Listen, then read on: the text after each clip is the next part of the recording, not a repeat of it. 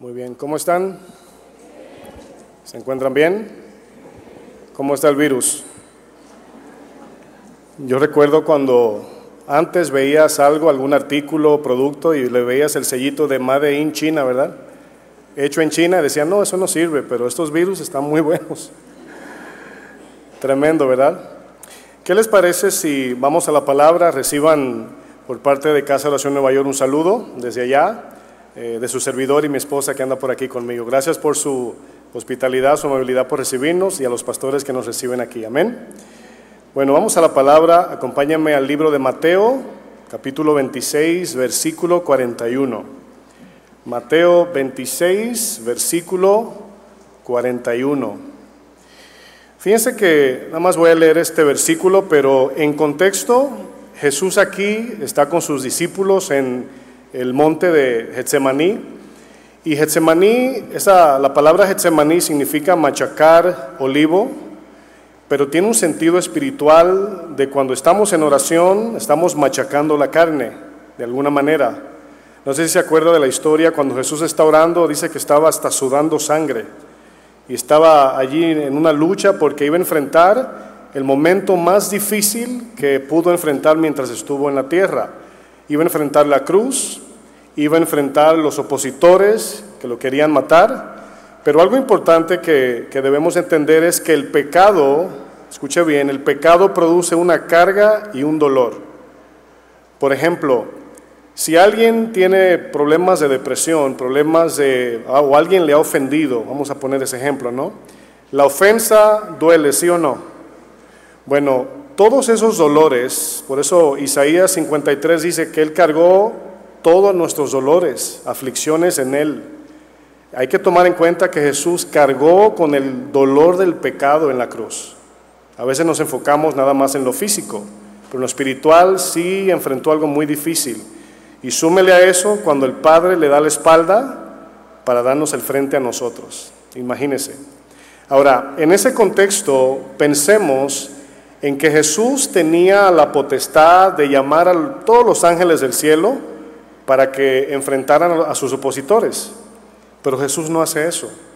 ¿Qué hace Jesús en Getsemaní antes de enfrentar la muerte? Mateo 26, 41 le dice a sus discípulos, velad y orad para que no entréis, ¿qué dice?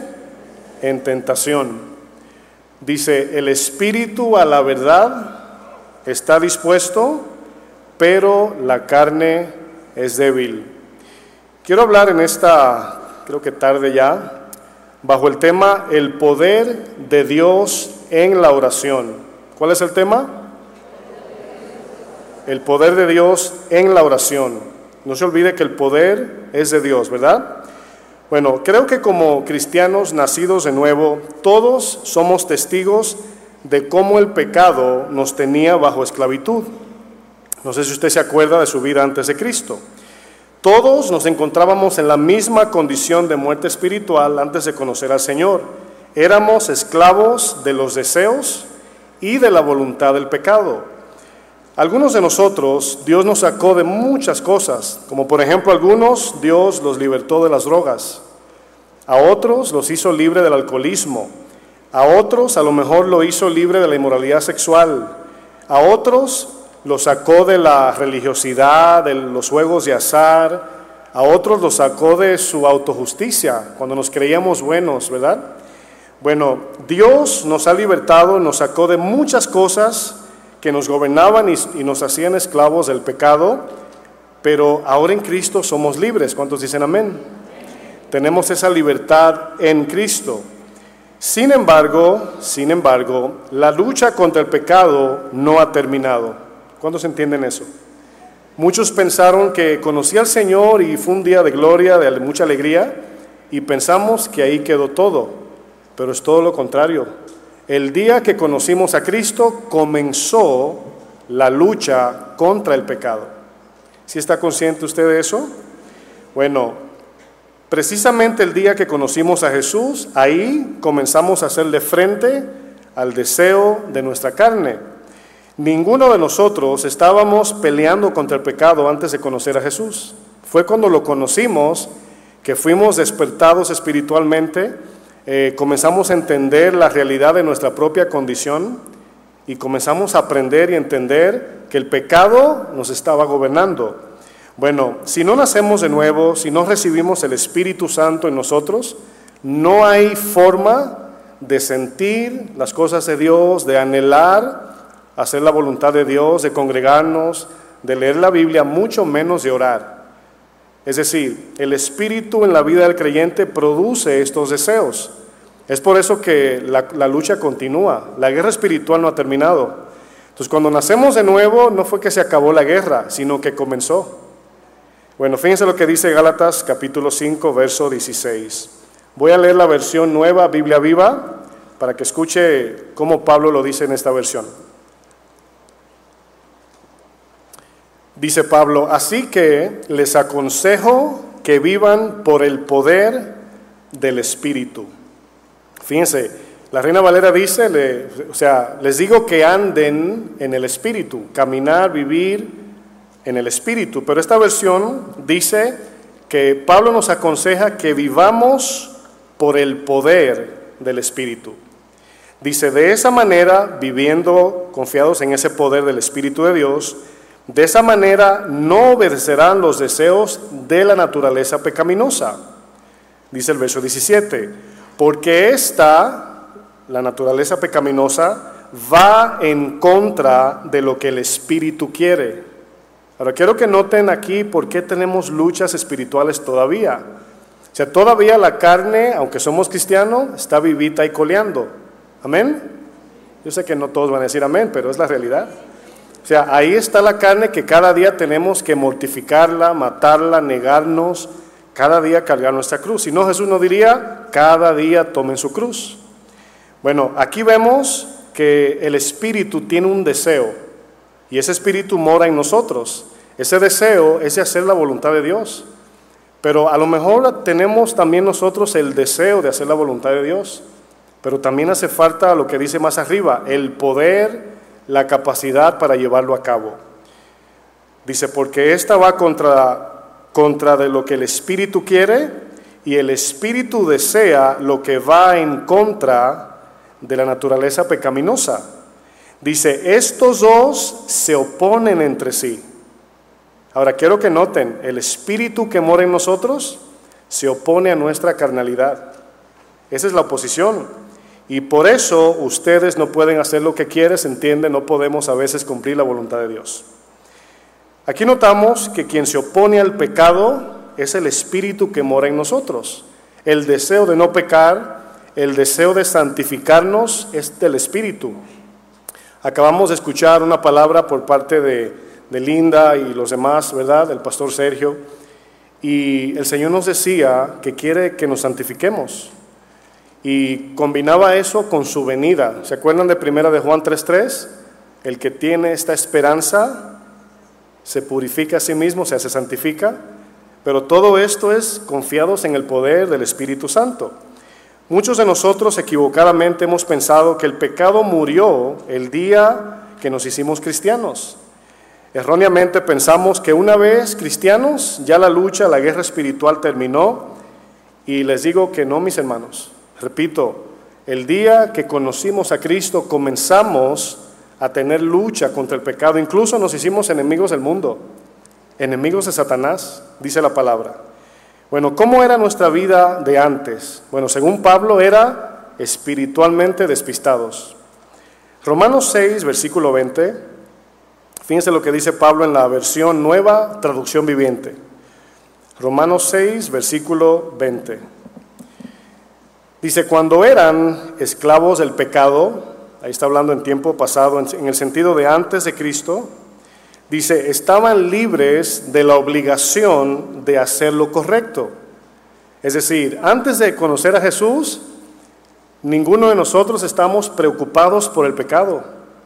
¿Cuántos nos levantamos con esa confrontación porque no nos estábamos santificando antes de conocer a Cristo? Ninguno de nosotros. O sea, no teníamos ese deseo. Y Pablo lo dice. Dice el 21, ¿y cuál fue la consecuencia? Habla del estilo de vida de antes de Cristo. Dice que ahora están avergonzados de las cosas que solían hacer. Dice, cosas que terminan en la condenación eterna. Dice, pero ahora quedaron libres, ¿qué dice? Del poder del pecado. No del pecado, quedamos libres de qué iglesia? Del poder del pecado. Y ahora se han hecho esclavos de Dios, siervos del Señor.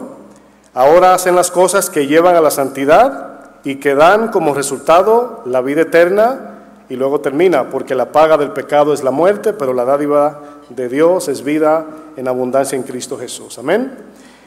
Muchos de nosotros ya somos cristianos. La mayoría de los que estamos aquí, quiero creer, casi todos, pues somos creyentes. Ya conocemos a Jesús y ya nos congregamos, estamos a lo mejor sirviendo en la iglesia. Sin embargo, quizás muchos de nosotros no hemos alcanzado un nivel de madurez espiritual el cual la palabra nos exige. Es decir, la palabra nos dice, el Señor nos dice, que debemos de andar en el Espíritu, caminar conforme a su palabra. Ahora, ¿cuántos de nosotros tenemos esa lucha de que nos conectamos, nos desconectamos, nos acordamos de la palabra y nos olvidamos? Bueno, yo sé que cuando somos cristianos nuevos, comenzamos a tener esa lucha de no olvidarnos de caminar en la palabra. A lo mejor en tu trabajo se te olvida, alguien te ofende y te acuerdas que eres cristiano y cuando vas a ay, verdad que soy cristiano. No sé, a lo mejor se nos olvida en ese sentido. Pero Dios quiere que como iglesia caminemos en todo tiempo en una vida espiritual. Que dependamos de Dios espiritualmente, que veamos la vida espiritualmente, que podamos discernir aún las aflicciones con un ojo espiritual y eso es lo que nos va a ayudar a caminar en su voluntad. El mismo Pablo le dijo a los cristianos en Corinto, voy a parafrasear por causa del tiempo, 2 Corintios 5:16, nada más lo voy a parafrasear. Pablo le dice a los corintios, dejemos de ver las cosas de este mundo desde un punto de vista simplemente humano. Cuando usted ve alguna noticia en la televisión, bueno, ¿cuántos saben que Dios es soberano? Los de allá arriba sí saben eso. ¿Saben que Dios es soberano? Nada se sale de su control. Bueno, eso significa que Dios cuida de los suyos. Y significa que lo que nos pase en sentido, entre comillas, negativo, cuando soberanamente Dios lo, lo usará para bien, tenemos la confianza de que estamos en Dios. Y esa es la, la idea de lo que la palabra quiere que nosotros entendamos. Pablo quiere decir que ya debemos madurar y caminar en este mundo con una mente espiritual. Ya no ve las cosas en sentido solamente material, terrenal o simplemente humano, sino que ya debemos de percibir desde el punto de vista espiritual y mirar todo a través de los ojos de Dios, ¿entiende? A través de la palabra de Dios. Ahora fíjense lo que Pablo también dice a los Corintios en 1 Corintios capítulo 2, vamos allá. 1 Corintios capítulo 2, verso 13.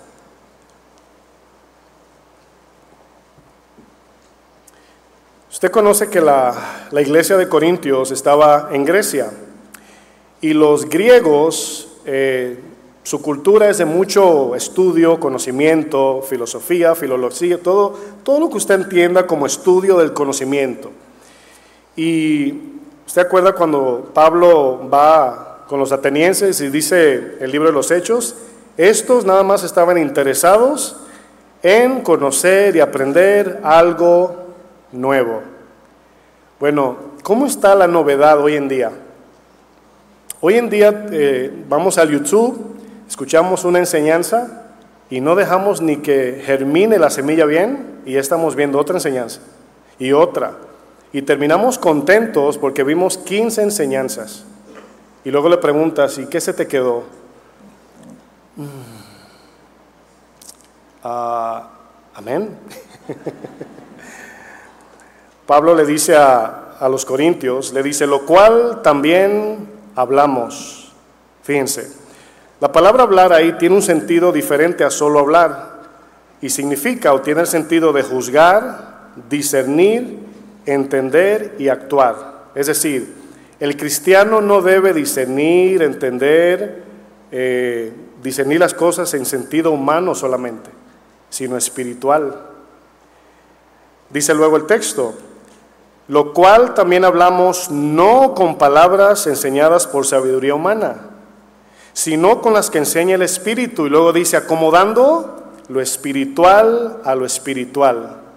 Bueno, esta palabra acomodar significa acotejar algo que va junto con otro. Es como cuando usted va a la tienda y le buscan un zapato, usted le dice que le preguntan cuánto calza, ocho y medio, le traen un ocho y medio, y usted mete el pie y dice, ah, este es mi zapato, me sirve, me queda bien. Esa palabra cotejar aquí es acomodar. O cuando éramos niños que nos ponían el juguete, ¿verdad? Y estaba la estrellita, el, cuadrito y el círculo y lo poníamos donde iba. Bueno, aquí la idea de acomodar tiene el sentido de que cuando tengamos un sentir, hago esta pregunta para que tenga más sentido, ¿a cuántos de los que están aquí, incluyo los que están arriba, alguien le ha dicho, siento de Dios decirte esto? Levante su mano. Un buen grupo, ¿verdad? ¿Cómo sabemos que es Dios? Si de alguna manera eso es algo invisible, o sea, Dios, tú sientes que Dios te dijo, pero ¿cómo yo sé? Bueno, ahí es donde acomodamos lo espiritual con lo espiritual. ¿Qué dice la palabra? ¿Es bíblico lo que me está diciendo? Y así lo acomodamos. Bueno, en este mundo Dios quiere que vivamos acomodando todo lo espiritual con lo espiritual. ¿Qué es demoníaco y qué no es demoníaco? Si la sopa, ¿verdad? Algunos ven los demonios hasta en la sopa, dicen por ahí, ¿verdad? Y todo es demoníaco, todo lo sobreespiritualizan, pero la palabra nos da un equilibrio correcto. Eso significa madurez. Bueno, en el verso 14, para continuar, dice, pero el hombre natural, se entiende que el no nacido de nuevo, pero también está hablando del cristiano carnal, porque le está hablando a los corintios. Cristianos que ya nacieron de nuevo, pero que su pensamiento es muy terrenal. Todo lo ven a través del ojo del mundo. Y ese es el hombre natural. Percibe, piensa con la mente humana y terrenal. Bueno, el hombre natural, dice Pablo, no percibe, no entiende las cosas que son del Espíritu de Dios. ¿Por qué no las entiende? Dice, para él son locura y no las puede entender porque se han de discernir como espiritualmente, exactamente. En cambio, el espiritual, fíjense, el que anda en el espíritu, el que camina en la palabra, el que discierne el mundo a través de las escrituras, dice, en cambio el espiritual juzga todo, significa entiende todo, el mundo físico y material y el mundo celestial y espiritual. Por eso a veces nos dicen que somos locos, porque por eso no puede uno entrar en todos los temas con todo el mundo, porque no, no entienden. Bueno, aquí nos damos cuenta que Pablo está diciendo a los corintios que tienen que ser espiritual. Bueno, yo pregunto a, a raíz de todo esto. ¿Qué sucede? Pregunto, ¿qué sucede cuando comenzamos a ver las cosas de este mundo, la vida, desde un punto de vista espiritual? Bueno, comenzamos a entender muchas cosas. Comenzamos a interpretar las cosas tomando en cuenta que vivimos en un mundo paralelo. Está lo material que podemos percibir y tocar, pero está lo espiritual, el cual el mundo no ve ni conoce. Aquí vemos que al vivir con este entendimiento de que vivimos en un mundo visible e invisible, ya no enfrentaremos las cosas en nuestras fuerzas. Ya no dependeremos tanto en nuestra suficiencia humana, sino que comenzaremos a tomar en serio la importancia de orar. ¿La importancia de qué? De orar. Hay momentos, mis hermanos, no tengo duda que todos hemos enfrentado estos momentos, momentos de situaciones de la vida que no logramos entender. ¿A alguien le ha pasado eso? Señor, no sé lo que está pasando, no sé qué hacer. Momentos donde no sabemos cómo enfrentar las situaciones. Llegan esos momentos y nos llenamos de miedo, comenzamos a afanarnos y se nos olvida que nuestro Dios es soberano y es omnisciente. Ahora, esto es sentido común. ¿Cuántos cristianos aquí creen que Dios es omnisciente, que, Dios lo sabe todo? ¿Todos? Bueno, cuando usted se encuentra en una situación que no sabe qué hacer, ¿a quién debe acudir? ¿En oración? Bien sencillo. ¿Verdad que no, no está muy espaguetis la situación? O sea, si yo no sé qué hacer y soy cristiano y Dios conoce el futuro, lo único que puedo hacer es orar y esperar en Él. No puedo hacer más nada. ¿Cuántos de los que están aquí han resuelto algún problema preocupándose? Nadie. Bueno, cuando oramos, escuche bien, muchas veces Dios pone en nuestro corazón el entendimiento, la conformidad, la paz en un momento de incertidumbre. Y yo no tengo duda que nos ha pasado a muchos. En oración Dios deposita un entendimiento que a lo mejor no lo puedes explicar, pero tienes conformidad porque ya Dios te dijo, yo tengo el control. Bueno, permítame usar un ejemplo. El rey de Siria buscaba al profeta Eliseo para capturarlo. ¿Por qué quería el rey de Siria matar a Eliseo? Porque Dios en oración le revelaba a Eliseo las estrategias secretas de los sirios. Y cada vez que venían a atacar los sirios al pueblo de Israel, Eliseo les decía, no se vayan por aquí, váyanse por acá. Y, el rey de Siria casi jalándose los cabellos. ¿Cómo saben de nuestros planes? En Segunda de Reyes 6, quiero que noten un ejemplo importante aquí. Segunda Reyes 6, verso 15.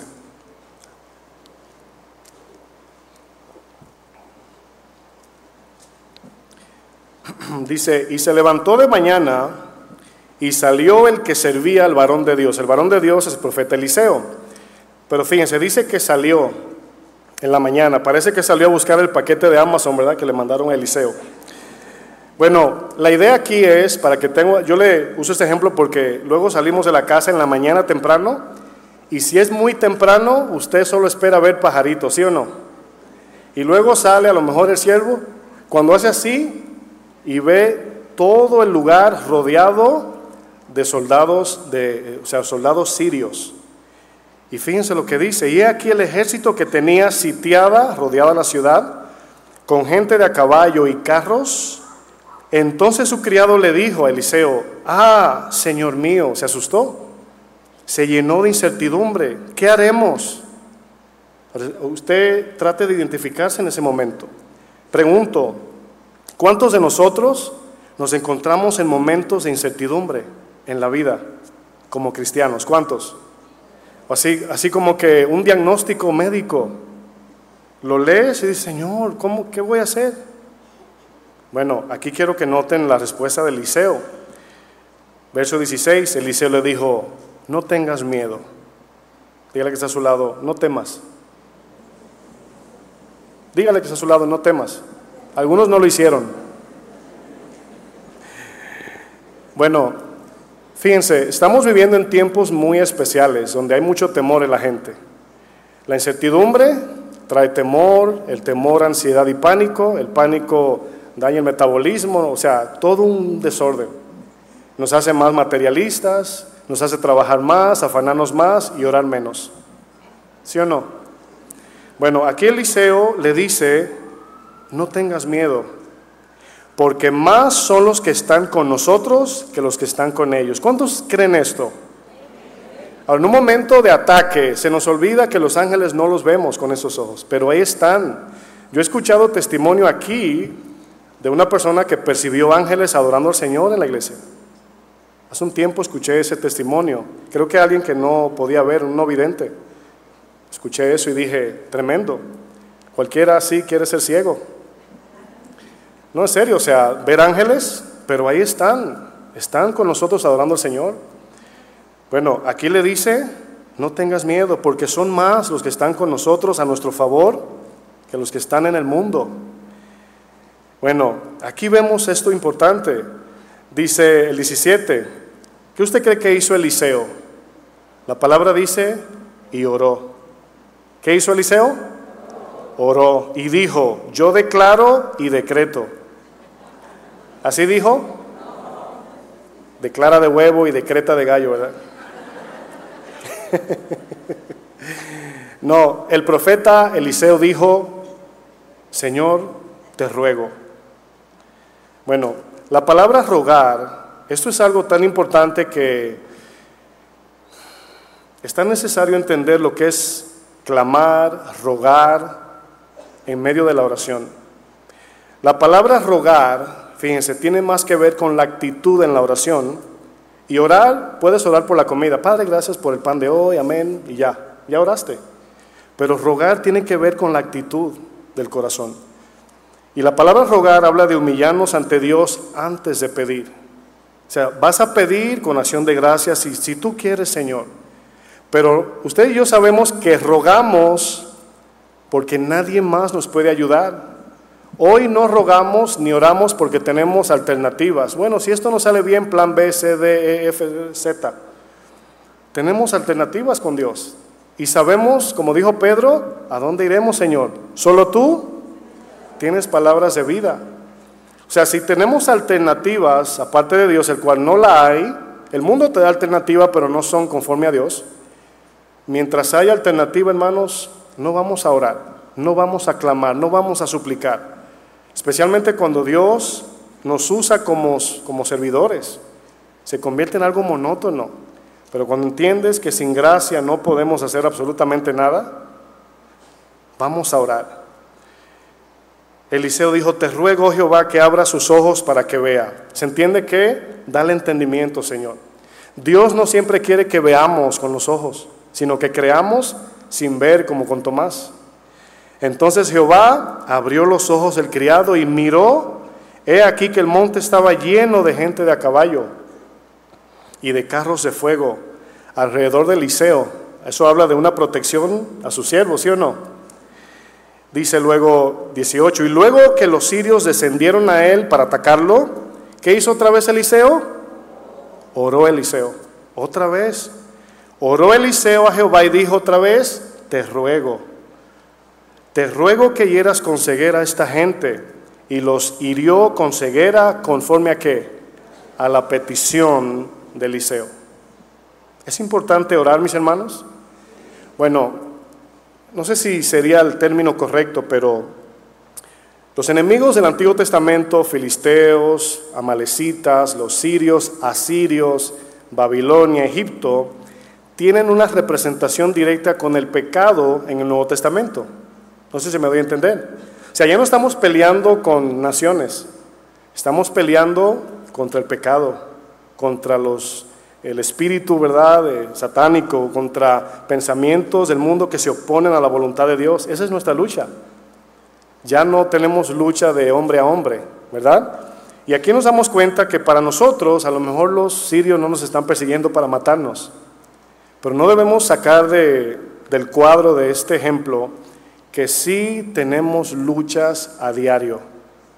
Le voy a poner un ejemplo para que usted entienda algo.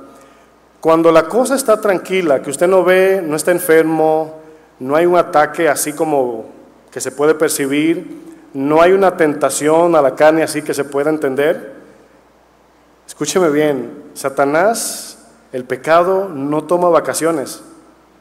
¿Sí sabía eso? Y cuando tú estás bajando la guardia, Satanás está esperando el día 40 para tentarte. No sé si entienden eso. El día que más tienes hambre, Jesús tuvo 39 días ayunando y orando. Y Satanás ahí, esperando el día 40, el día donde va a estar más débil. Es cuando nos despistamos y no vivimos una vida de oración, esté la cosa bien o mal, nos llega ese momento de un golpe bajo de Satanás y decimos, ay, ¿qué, ¿qué, me pasó? Andabas despistado antes del pecado. O sea, la lucha o la guerra se pierde cuando dejamos de clamar a Dios. No sé si quieren decir amén. En Efesios 6, Pablo nos revela algo sumamente importante que ningún cristiano debe ignorar. Efesios 6, versículo 10, hay palabras importantes aquí que quiero compartir. Efesios 6, 10. Dice Pablo terminando la carta a los Efesios, por lo demás, para sellar estos seis capítulos, dice hermanos míos, le habla a cristianos, Quiero que vean estas dos frases. Fortaleceos, ¿dónde? En el Señor. ¿Dónde encontraremos la fortaleza de la vida cristiana? En el Señor. Y luego dice, y en el poder de su fuerza.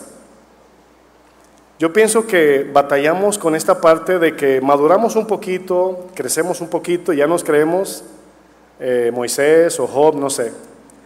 Un día se me acercó una hermana en la iglesia allá en Nueva York y me dice, ay pastor, yo cada vez que vengo al servicio y escucho el mensaje, digo, ay, tengo que comenzar de cero otra vez. Porque la palabra me confrontó y todo eso. Y le dije, no, no, no, no, no es que comienzas de cero, es que tú piensas que vas más allá en tu madurez de, lo que, de donde te encuentras. O sea, si, si hacemos en un ejemplo del 1 al 100, Cristo siendo 100, nosotros 1%, a lo mejor vamos a un 5 y hemos crecido del 1 al 5. Pero la mente te dice, no, tú vas por 80.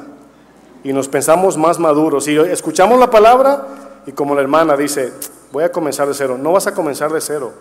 Vas a volver a tu estado real. Nadie tenga mayor concepto que el que debe tener.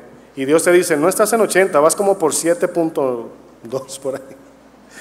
Bueno, eso es algo importante entender porque cuando nos creemos que ya estamos llegando, si alguno se cree estar firme, bueno, eh, fíjense, si alguno se cree, no es que sin Cristo no podemos estar firme, pero quiero que noten la palabra fortalecer, es la palabra griega endúnamos. Allá en Nueva York tenemos la escuelita griega los domingos. Decimos, ¿están listos para la escuelita griega?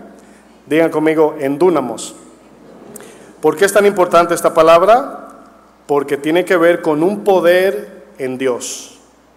O sea, no es como que como el niño que va al padre, le pide dinero y se va, sino este poder opera solamente estando en Dios, permaneciendo en la vida, en Cristo. ¿Sí entienden eso, verdad? O sea, no es como que Dios, ayúdame aquí y me voy y me desconecto. No.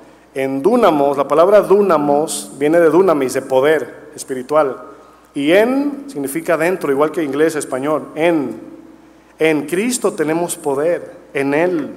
Es por eso que la palabra y la oración nos mantiene unidos al Señor.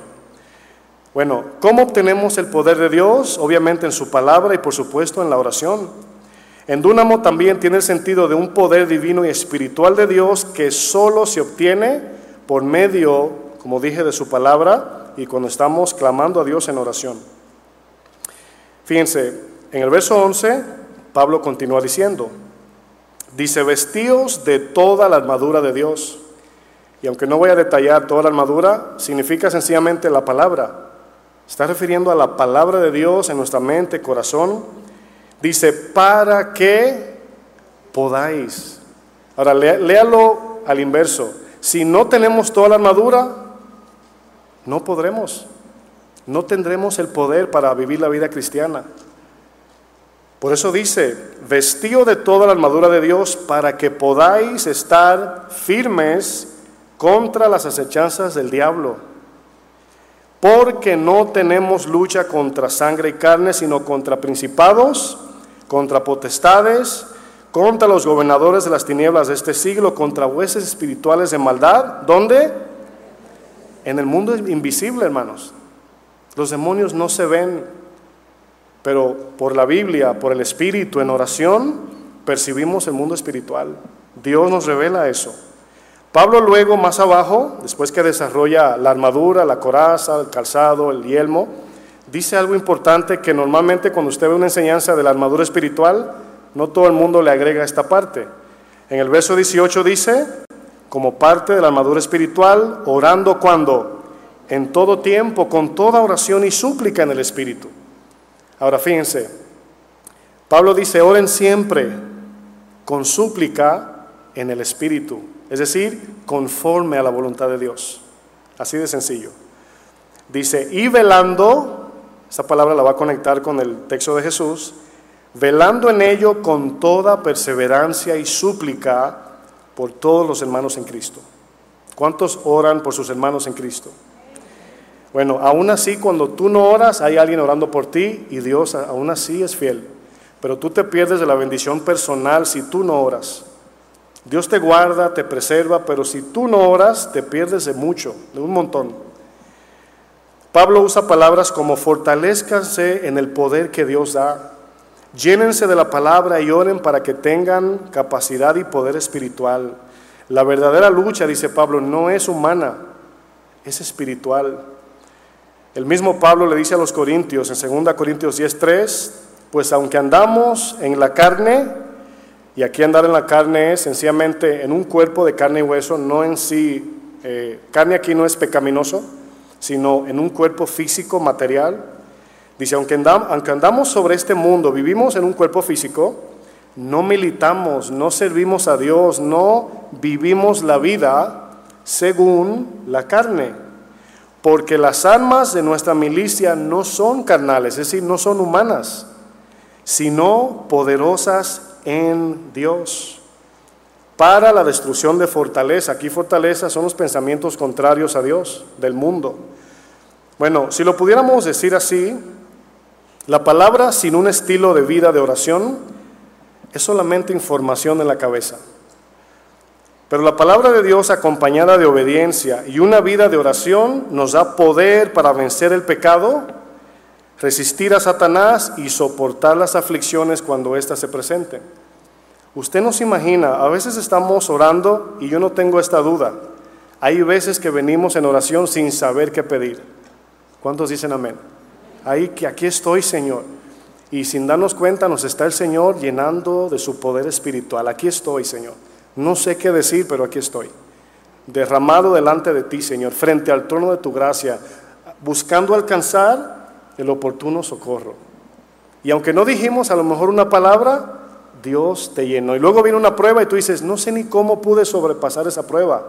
Claro, Dios te, te capacitó porque le pediste en oración. Viniste buscando ayuda.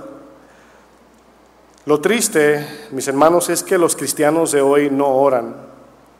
Cuando usted lee, por ejemplo, historias o libros de hombres y mujeres de fe del pasado, lo que sobresale en su vida, lo que cuando uno dice, ¿cómo pudieron soportar? Y le preguntabas, oración, orar, tienes que orar. Pastor, ¿cómo pudiste toda tu vida, 100 años vivir así, orando, pidiéndole a Dios que me ayude? Pero hoy, mis hermanos, los cristianos no oran. Sí oramos, pero se le llama esa oración mata conciencia. Si alguna vez usted ha hecho una... No levante la mano. Pero algo curioso que les comparto, los dispositivos celulares, por ejemplo, tienen una parte de su sistema operativo, algo que en inglés se llama screen time, significa tiempo de pantalla. Y esta función en tu teléfono, me imagino que casi todas la tienen, te dice exactamente el tiempo que tú pasas en cada aplicación. Y ahí tú puedes ver, ayer duré tres horas en YouTube, cinco en WhatsApp, tres horas en el Face, nueve en TikTok y cinco minutos orando. Bueno, el teléfono no te dice que, va, que estás orando, pero un hermano una vez me usó ese ejemplo y yo dije, ay, y fui corriendo a mirar mi teléfono y dije, y decía, la primera aplicación, 19 horas leyendo la Biblia. No, no es cierto. No, no, no es broma. Esa es la aspiración, ¿verdad? Pero cuando tú ves, tú dices, no, tengo que bajarle a esto, a esto. Y es, es la pregunta que nos hacemos, o sea, ¿qué tanto estamos orando dependiendo de Dios? Si usted mira las victorias obtenidas a través de la Biblia, todas absolutamente tenía que ver con un pueblo clamando a Dios. Cuando Dios le dice, Gedeón, ve que ya yo lo entregué en tus manos, es porque ya estaban clamando. El pueblo que salió de Egipto, dice Éxodo, que llegó a oídos el clamor del pueblo por la opresión de Egipto. Y Dios mandó el libertador Moisés. Cuando usted ve eso, hermanos, en la Biblia, ¿qué le dice esto? ¿Es importante orar? ¿Es esencial? ¿Es vital orar? Y no cinco minutos, un segundo, una hora, sino un estilo de vida de oración. Bueno, usted recordará la enseñanza del pastor Chuy, una enseñanza muy buena, titulada ¿Cuánto tiempo devorar? ¿Cuántos escucharon esa enseñanza? Si no la he escuchado, está muy buena porque hay un pensamiento en la iglesia que si no oras cinco horas, estás en pecado. ¿Verdad? Pero luego el otro extremo, no, un segundo al día. Y hay extremos, ¿no? Pero ahí pudimos ver la oración de un segundo, como por ejemplo Pedro Pedro, ¿verdad? En Mateo 14 comienza a caminar sobre las aguas. Jesús le dice, ven. Y luego Pedro, al ver una tormenta, ¿verdad? Se, se, llenó de miedo, quitó la mirada, se comenzó a hundir y la oración no duró más de un segundo. Señor, sálvame. la oración de un segundo. Cuando usted va en la calle, hay momentos que decimos, ay Señor, ayúdame. Eso es una oración. Lo irónico de Pedro es que él era pescador experto en pesca y se estaba ahogando. No sé si usted ha podido ver eso en la Biblia, pero ahí la Biblia nos dice que también debemos orar en las cosas que podemos hacer sin Dios, humanamente hablando. Porque muchas veces le oramos a Dios por una enfermedad muy grande pero por un dolor de cabeza, no, tengo pastillas ahí. Y no le pedimos. Ahora, ¿tenemos que orar por todo? Bueno, vamos a ver en un segundo esa, esa pregunta. Pero aquí vemos en Pedro la oración de un solo segundo. Por eso Dios, como el pastor Chuy nos dice, ¿no? En el cuadro de su voluntad, ¿verdad? Tiene sus propósitos soberanos. Pedro oró un segundo, pero también vemos oraciones de una hora, un día, semanas como Daniel, o como cuando, como cuando el apóstol Pablo nos dice, orad sin el César. ¿Ha escuchado ese texto? ¿Por qué se ríen? ¿No ha leído en la Biblia orar sin el César? Sí, dice que oren y no se preocupen por el dinero. Al César lo del César y a Dios lo que es de Dios. Pero Pablo lo que dice, orar, es que en la iglesia un día me preguntó una hermana, pastor, no entiendo ese texto, dice orar sin César. Por eso Pablo dice, orad sin cesar, sin parar, sin detenernos. ¿Significa esto estar de rodillas 24 horas? Bueno, desde luego que no. Aquí significa sin cesar que durante todo el día, todo el día, no te desconectes del Señor. Que no se te olvide a tu Dios en tu caminar por este mundo. Conectados 24, 7, 365 días del año. Eso significa orar sin cesar, una conexión en dependencia. Señor, estoy confiando en ti, aunque no en palabras, pero estoy consciente del Señor. Y esa oración nos libra mucho de pecar en secreto, ¿sí o no? Porque estamos conectados. Pero yo pregunto, ¿por qué muchos de nosotros no oramos? ¿Por qué no, al entender lo que dice la palabra, a pesar de esta serie tan, una serie tan buena de la oración, ¿por qué no oramos? Bueno, hay muchas razones del por qué una gran cantidad de cristianos no oran. Una de esas razones pueden ser las preocupaciones de este mundo. Algo irónico porque si nos preocupamos, dice la Biblia, traigan sus cargas al Señor, pero algunos la preocupación lo aleja de Dios. No sé por qué pasa eso. Otra razón puede ser nuestra autosuficiencia, porque el no orar es decirle a Dios, Señor, tranquilo, yo puedo. O sea, si yo no oro, ¿qué le digo a Dios? Yo puedo solo o puedo sola. Otra razón puede ser el entretenimiento o la distracción en los medios sociales. Y cuando estamos metidos en los medios sociales, el materialismo sube, el trabajo sube, como decía anteriormente, y luego no tenemos tiempo para orar. Comenzamos a afanarnos. Pero una razón que quiero hacer hincapié de por qué muchos de nosotros no oramos es porque subestimamos el poder del pecado. ¿Subestimamos qué? El poder que el pecado tiene. Miren, cuando nosotros vemos en la noticia que un padre mató a sus hijos y su esposa y se quitó la vida, cuando vemos noticias de cosas horrendas, todo, todo comenzó con un pecado que antes de cometerlo se subestimó. Como por ejemplo cuando David dice la palabra que en los tiempos que los reyes debían de ir a la guerra, David dijo, ah, un día libre no pasa nada. Fíjense, y se quedó. ¿Y qué salió a raíz de todo eso? Tremendo, mis hermanos. Es como el hombre que está en el zoológico y pasándole la carne al león. Y luego lo, lo agarra por aquí y lo jala y pierde su brazo. Así es el pecado. Y cuando lo subestimamos, no oramos. ¿Por qué? Porque no le estamos poniendo atención. Fíjense, una de las evidencias de nuestra madurez o que estamos madurando en Cristo es cuando comenzamos a caminar con el entendimiento de que somos seres tripartitos. ¿Sí sabe usted eso? Bueno, fíjense lo que dice Pablo en 1 Tesalonicenses 5:23. Ya va a entender por qué estoy usando esto como ejemplo. Primera Tesalonicenses 5, Dice Pablo a Tesalónica, y el mismo Dios de paz os santifique por completo. Y todo vuestro ser, ¿cuánto?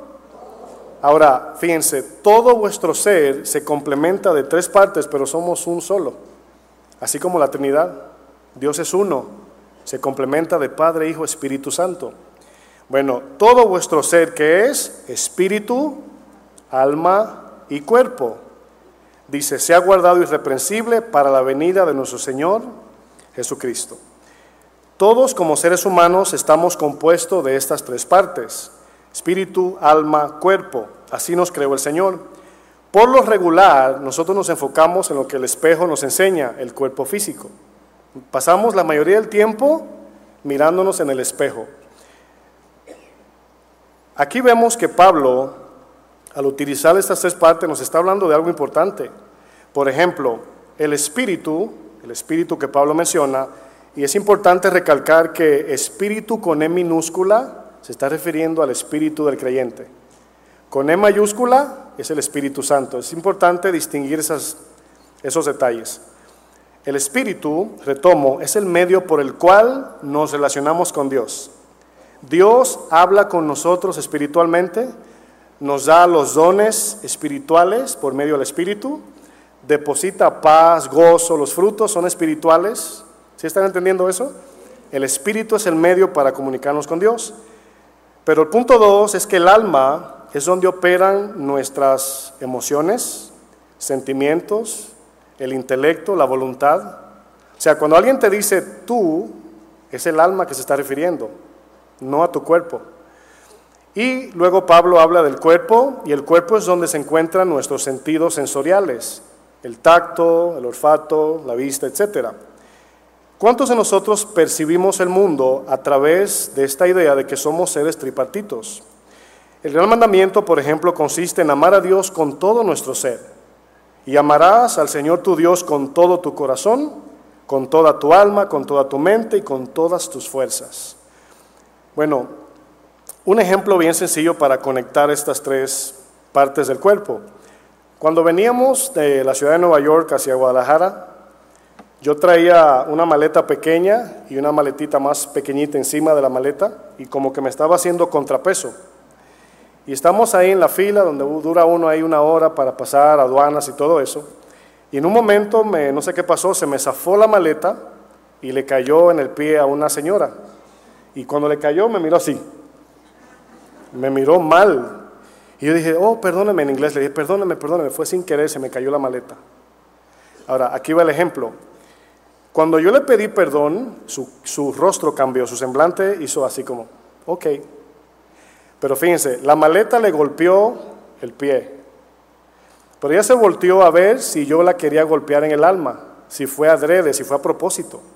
Cuando le dije que fue sin querer, su cara cambió y nada más, a lo mejor le dolía el pie, no sé. No sé si entienden hasta ahí. ¿Dónde entra lo espiritual? Uso un ejemplo. No es la regla, pero es un ejemplo. En el momento que ella me miró mal, pues ahí viene la parte espiritual. Satanás te dice, no te dejes así, no te quedes así, mírala mal tú también. Parece como pleito de, de casados, ¿verdad? Y el espíritu te dice, no, no, mira, como dice la palabra, no le des lugar al diablo. ¿Qué significa eso? No le des espacio para que Satanás se meta en tu corazón. Y ahí está, yo sin querer golpeé su cuerpo, pude haber golpeado su alma, sus emociones, y luego viene la parte espiritual. Ahí se ve claro esas tres partes. Bueno, es un, es un ejemplo sencillo, pero tiene mucha relevancia, porque, escuche bien, tu carácter es tu alma. Es por eso que te miras en el espejo, te maquillas, te peinas, tu carácter no cambió. Amén. tu personalidad es tu alma, tus emociones y sentimientos, ese es tu alma, tu intelecto y voluntad, ahí están en tu alma. Pero pregunto, ¿cómo se comunica el alma con Dios y el mundo? Precisamente, con Dios por medio del Espíritu. ¿Y cómo hacemos eso? Orando, orando su palabra. Pero nos comunicamos con el mundo por medio del cuerpo, los cinco sentidos. Y Dios quiere que vivamos, ¿se acuerdan de Romanos 6 que dice? Ahora presenten sus miembros para justicia. Pero hay que caminar en el Espíritu, hay que orar, hay que obedecer su palabra. Y Dios nos da esa capacidad. El apóstol Pablo nos habla de tres ámbitos donde se lleva a cabo la lucha espiritual de todos los días.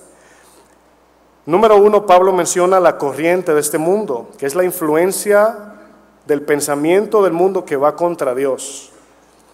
Luego Pablo habla del príncipe de la potestad del aire, que es Satanás. Y luego Pablo menciona los deseos de nuestra carne y es la naturaleza caída que todos tenemos. Ahora, en Efesios 2, versículo 1, Pablo dice, y Él, Dios, os dio vida a vosotros cuando estabais muertos en vuestros delitos y qué más? Y pecados. Dice luego el texto, en los cuales anduvisteis en otro tiempo. Quiero que noten esa expresión, anduvisteis en otro tiempo siguiendo la corriente de este mundo. Piensen, cristianos, ¿cuántos de nosotros antes de Cristo entendíamos que la corriente de este mundo nos estaba arrastrando? Ninguno de nosotros. Es al venir a Cristo que Dios nos abre los ojos y comenzamos a entender y comenzamos a tomar carta en el asunto y a no permitir que el mundo nos arrastre. Bueno, sigo leyendo siguiendo la corriente de este mundo, conforme, es decir, según el plan del príncipe de la potestad del aire. Si el pensamiento satánico está en el mundo, nada más hay que tener cuidado de no satanizar todo, pero ahí está la corriente, hay que discernirla. Y fíjense lo que dice, el espíritu que ahora opera en los hijos de desobediencia. ¿Hay cristianos desobedientes? Bueno, qué bueno que Pablo no dijo en los no cristianos. Pablo habló aquí de un punto práctico.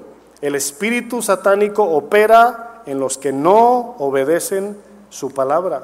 Fíjense qué fuerte, ¿no? Verso 3. Entre los cuales Pablo ahora se incluye, también todos nosotros vivimos en otro tiempo.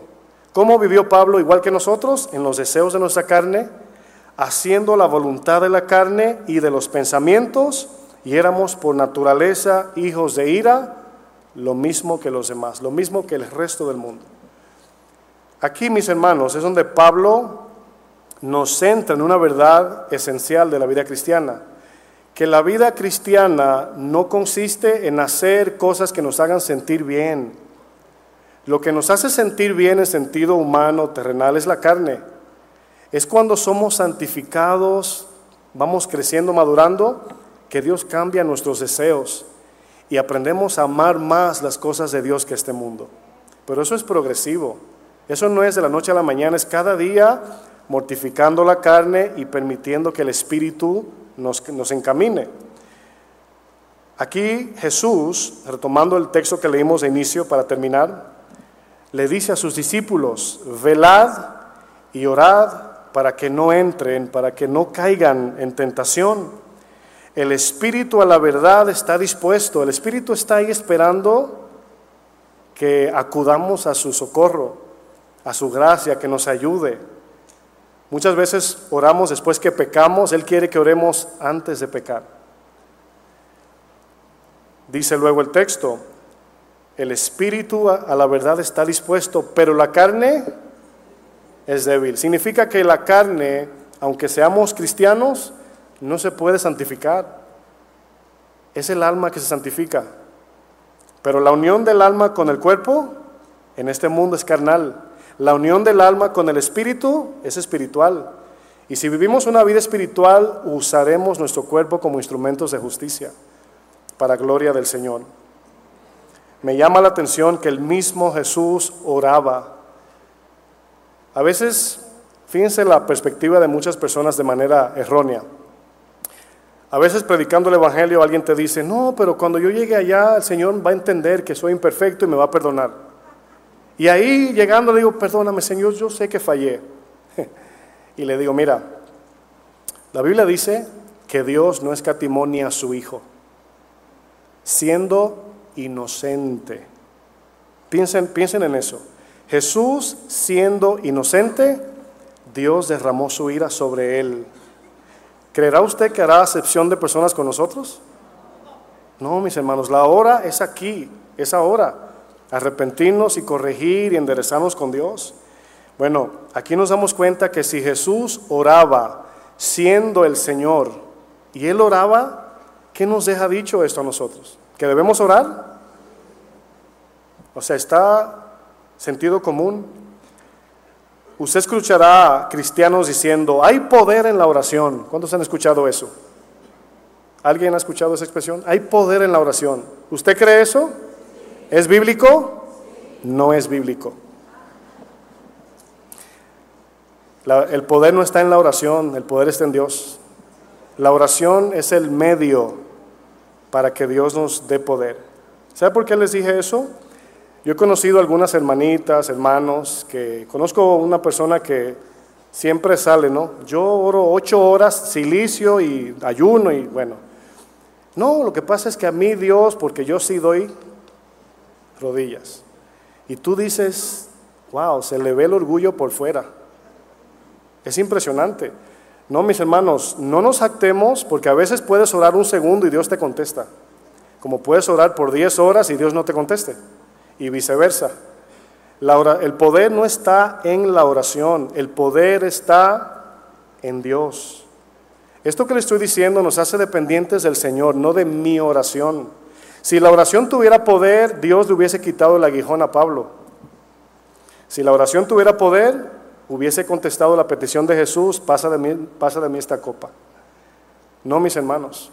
La oración es el medio, es un vehículo para hablar con Dios, pedirle a Dios.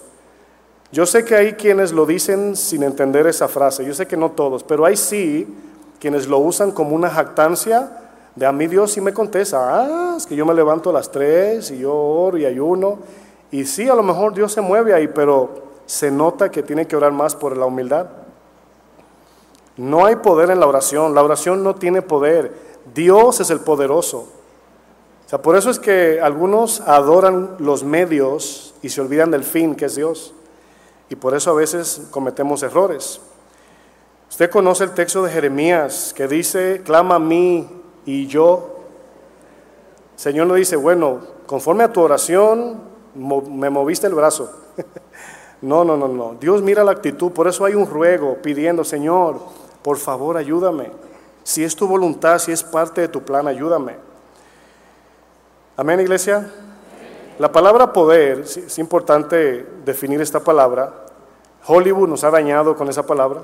Nos imaginamos a Superman, a Mujer Maravilla. Pero poder siempre es en referencia a vivir la vida cristiana. La capacidad que ahora tenemos en Cristo que antes no teníamos, ese es el poder que necesitamos. Y por eso cuando Jesús dice, y recibiréis poder cuando haya venido sobre vosotros, ¿quién? El Espíritu Santo, el Espíritu tiene poder, nosotros no. Nosotros no.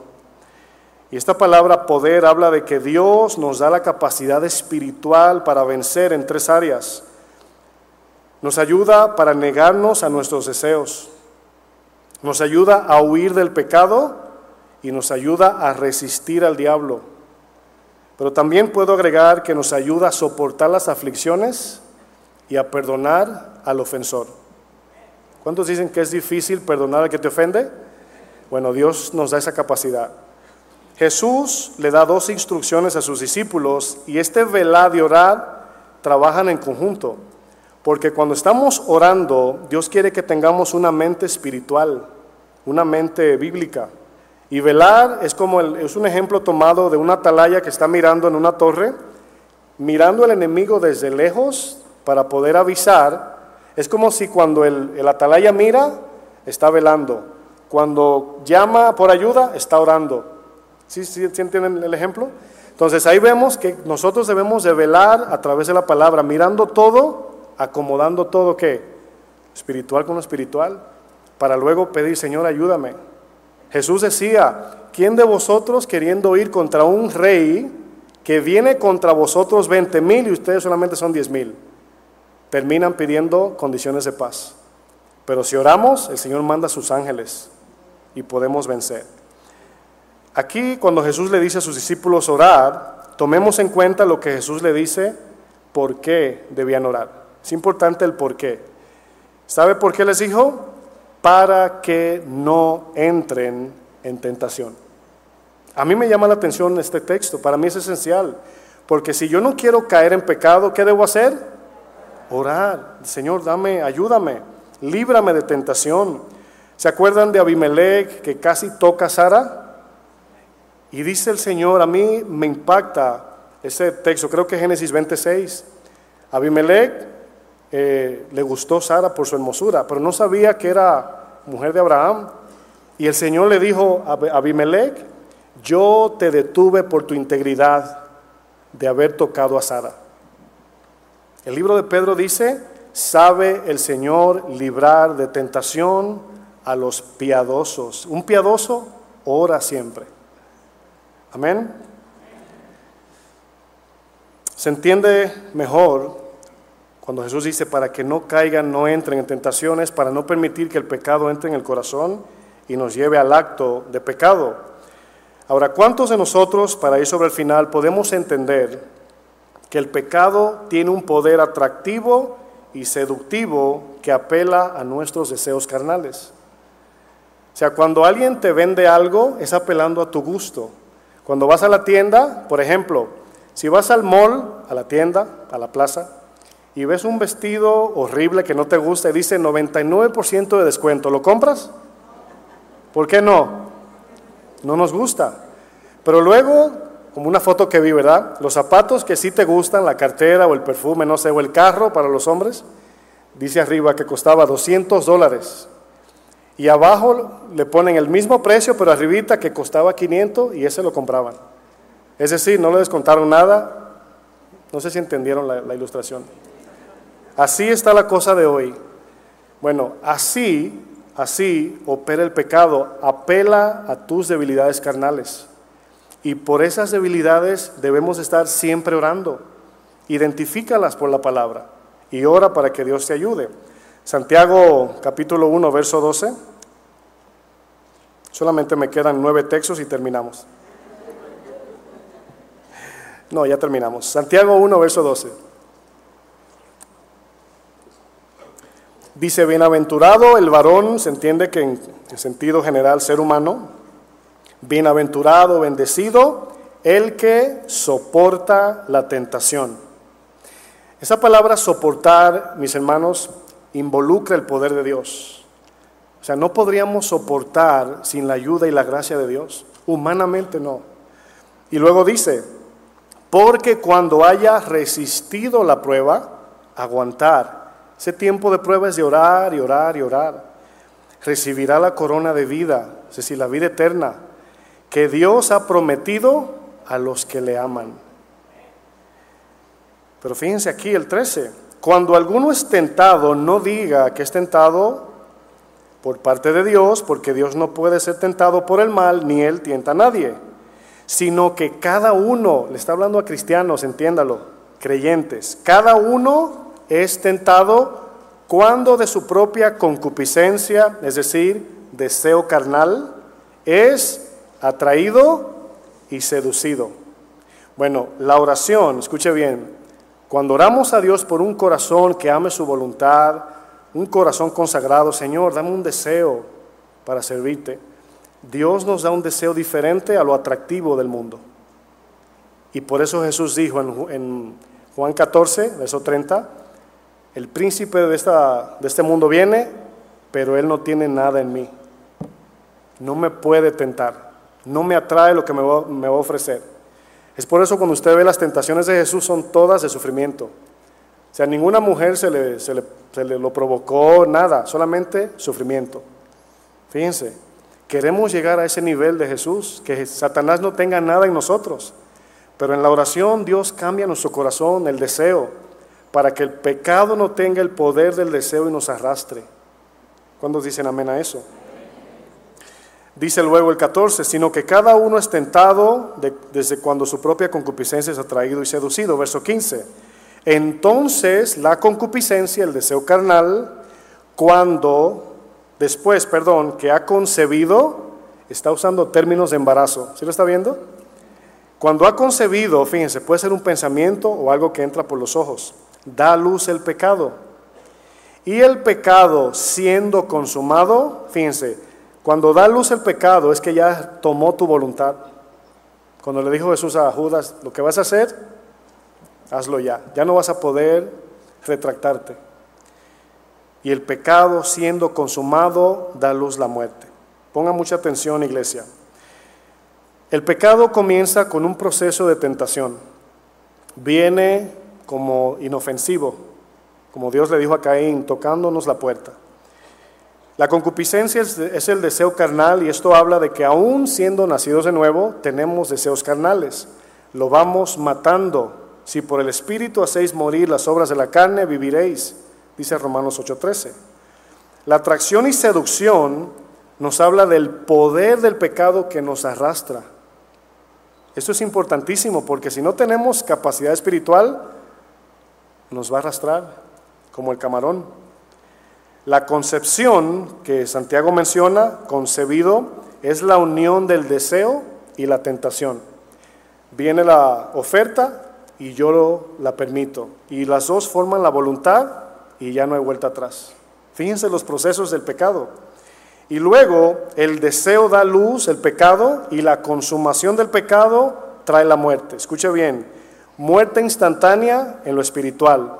Espiritualmente nos separamos de Dios al pecar.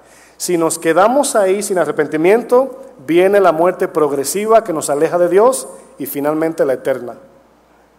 Casi nada. Fíjense lo interesante de esto. Es por eso que cuando eh, Santiago inicia, dice, soporten las pruebas. Bueno, una vez le preguntaron a un pastor, ¿para qué horas, pastor? ¿Para qué horas? Su respuesta fue la siguiente, ¿para qué oro? Para vencer mi propio orgullo, para vencer el deseo de no perdonar, oro para vencer el deseo egoísta de robarme la gloria de Dios Oro para vencer el deseo de la inmoralidad sexual que hay en mi corazón. Oro porque no tengo las fuerzas para tener dominio propio ante las ofertas de este mundo. Oro para no dejar que el dinero gobierne mi corazón. Oro para resistir al diablo y para soportar las pruebas. Y oro porque quiero negarme a mí mismo para cumplir la voluntad de Dios. Luego le preguntaron, pastor, ¿y qué haces cuando no tienes deseos de orar? El pastor le contestó, oro. Oro a Dios y le digo, ayúdame a orar, Dios mío, porque si no, me mata la debilidad de mi carne, me arrastra el deseo de este mundo y me devora el león rugiente que quiere mi alma en el infierno.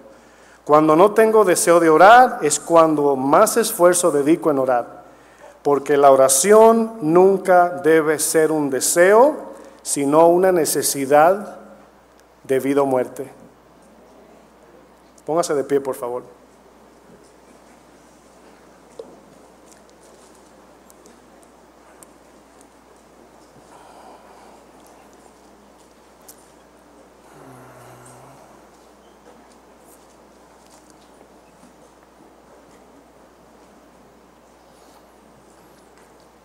El Señor, mis hermanos, nos dio una palabra y mientras nuestra hermana Linda, la esposa del pastor Chava, hablaba en lenguas, es como si el Señor me, interpretaba en mi corazón. Y ella hablaba y yo sentí una palabra en mi corazón y, y yo sentía al Señor clamando por nosotros, intercediendo para santidad, consagración. Y el Señor quiere consagración. Si usted lee la Biblia, un ejemplo nada más de muchos. Cuando Acán pecó, el Señor le, dijo a Josué, dile al pueblo que mañana me le voy a aparecer, y luego dijo que se santifiquen. Es decir, cuando primera de Juan 3.3 dice, el que tiene la esperanza de su venida se purifica a sí mismo, se guarda del mundo, del pecado, se guarda de todo lo que estorba la voluntad de Dios en, nuestras vidas. Y la oración, iglesia, es esencial. Yo no sabría cómo, no puedo gritar ni, ni forzarlos, pero es tan importante la oración porque la oración es lo que le da la parte espiritual a la palabra. Si solamente estudiamos y estudiamos y nada de oración, es conocimiento vano. aunque sea extraído de la Biblia. ¿Cuánta gente no se ha torcido bíblicamente por no tener un corazón de oración, de clamor a Dios? Es de lo único que no nos podemos jactar cuando estamos ahí porque estamos solos con Dios. Es el momento donde Dios quebranta tu corazón y te humilla y lo vemos más grande y Él nos da una percepción espiritual para ver qué grande es Él, qué tan pequeño soy yo. Él es Dios, yo soy polvo. Pero que no se quede en una teoría, mis hermanos. Las luchas, los ataques, las aflicciones sin oración nos van a aplastar. Hay que orar. Cada día hay que orar, hay que matar el deseo que se opone a la voluntad de Dios. Si tú reconoces esa parte, te pido que levantes tus manos, quiero orar por ti. Me imagino que todos necesitamos crecer en oración. Nunca diríamos, ay, creo que estoy orando demasiado. A lo mejor podemos decir, estoy estudiando demasiado, pero orar nunca es suficiente. Hay que crecer en la oración. Orar por tus pastores, orar por los, los, perdidos, orar por los hermanos, orar por los enfermos y sobre todo pedirle a Dios un corazón conforme a Él. Cuando Dios me llamó al pastorado, me acuerdo como ahora mismo, se me entró un miedo como usted no se imagina. Y yo decía, Dios me va a entregar una responsabilidad, sus ovejas. Y todos los días le decía, Señor, dame un corazón conforme a tu voluntad. Dame un corazón que ame tu voluntad. Dame un corazón con deseos puros. Dame un corazón que le duelan tus ovejas. Dame un corazón que ame por encima de todo el complacerte a ti. Y seguir orando hasta hoy la misma oración. Dame un corazón nuevo. Vamos a orar juntos. Cierre sus ojos mientras yo oro en voz alta. Usted ahí en secreto, hable con Dios. Dile, Señor, yo quiero retomar Así como cuando te conocí, al principio orábamos hasta de más, algunos dicen. Pero quiero tener ese estilo de vida de oración, porque la oración, cuando tú estudias mucho la palabra, se ve la jactancia, se ve el envanecimiento. Cuando tú pasas mucho tiempo en oración, se nota la humildad. Se nota que saliste de Getsemaní. Y es lo que Dios quiere. Quiere hacernos humildes quiere hacernos manso para usarnos para su gloria. Señor, oramos, rogamos, suplicamos en esta hora. Que tú confirmes tu palabra, Señor, y que podamos tener un deseo nuevo, Señor, de volver a retomar la oración.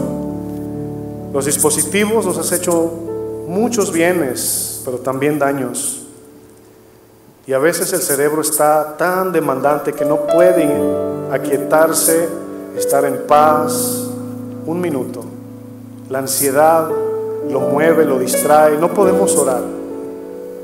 Pero así como Jesús en Getsemaní, quien sudaba como gotas de sangre, así debemos luchar en la oración, quedarnos ahí y pedirle a Dios por encima de todas las cosas que pertenecen a las cosas de arriba nuestro carácter, orar por los perdidos y que la gloria de Dios cada día sea manifestada a través de nuestras vidas. Gracias Señor por tu palabra en el nombre de Jesús. Que Dios les bendiga mis hermanos.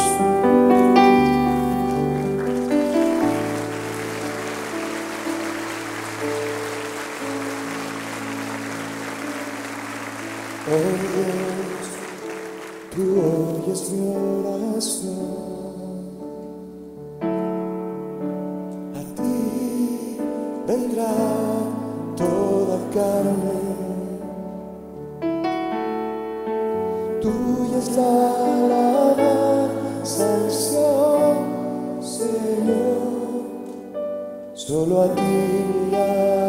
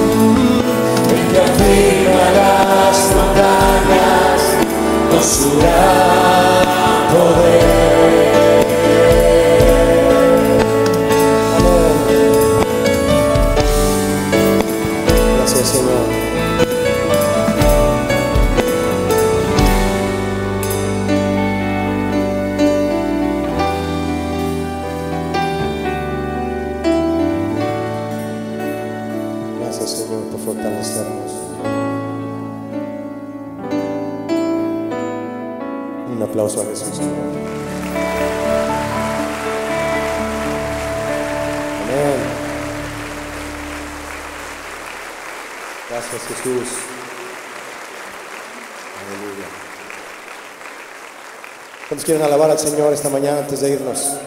El Señor ha sido bueno, ¿verdad? Una palabra hermosa porque viene de su corazón para la iglesia y nos vamos con esta palabra llenos de Él para ponerlo en práctica. ¿Cuántos van a obedecer la palabra de Dios? Amén.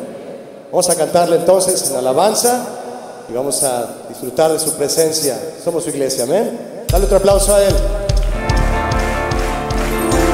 En mi angustia te llamé, escuchaste mi oración, me alumbraste con tu luz en medio de la oscuridad. Cántalo fuerte. Como tú hay otro Dios, a tu nombre cantaré. Tú me llenas de valor, con tu fuerza venceré. Es mi roca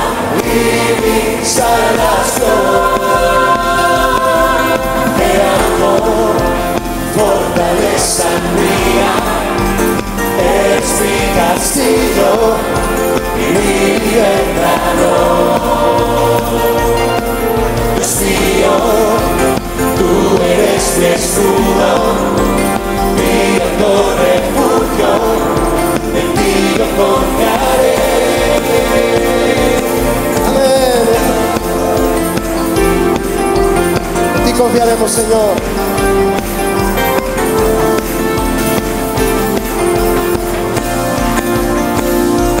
Dilo otra vez. En mi angustia te llamé y escuchaste mi oración. Me alumbraste con tu luz en medio de la oscuridad. Como tú no hay otro Tu nombre cantaré. Tú me llenas de valor, con tu fuerza venceré. Eres, eres mi roca y mi salvación. Te amo, fortaleza mía. Eres mi castillo mi libertador.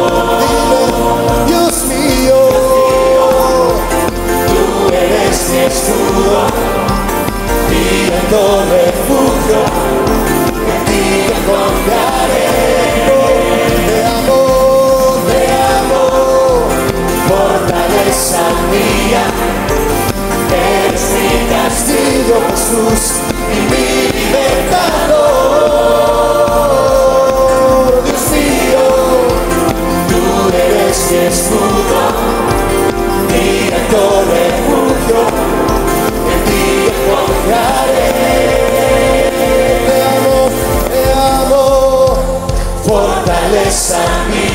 Dilo fuerte.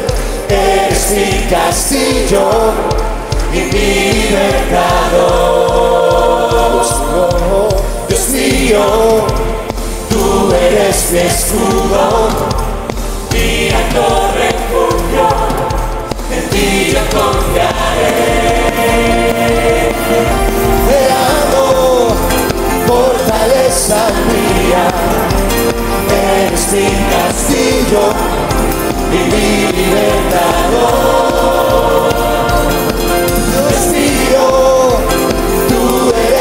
escudo, mi alto refugio, en ti yo confiaré.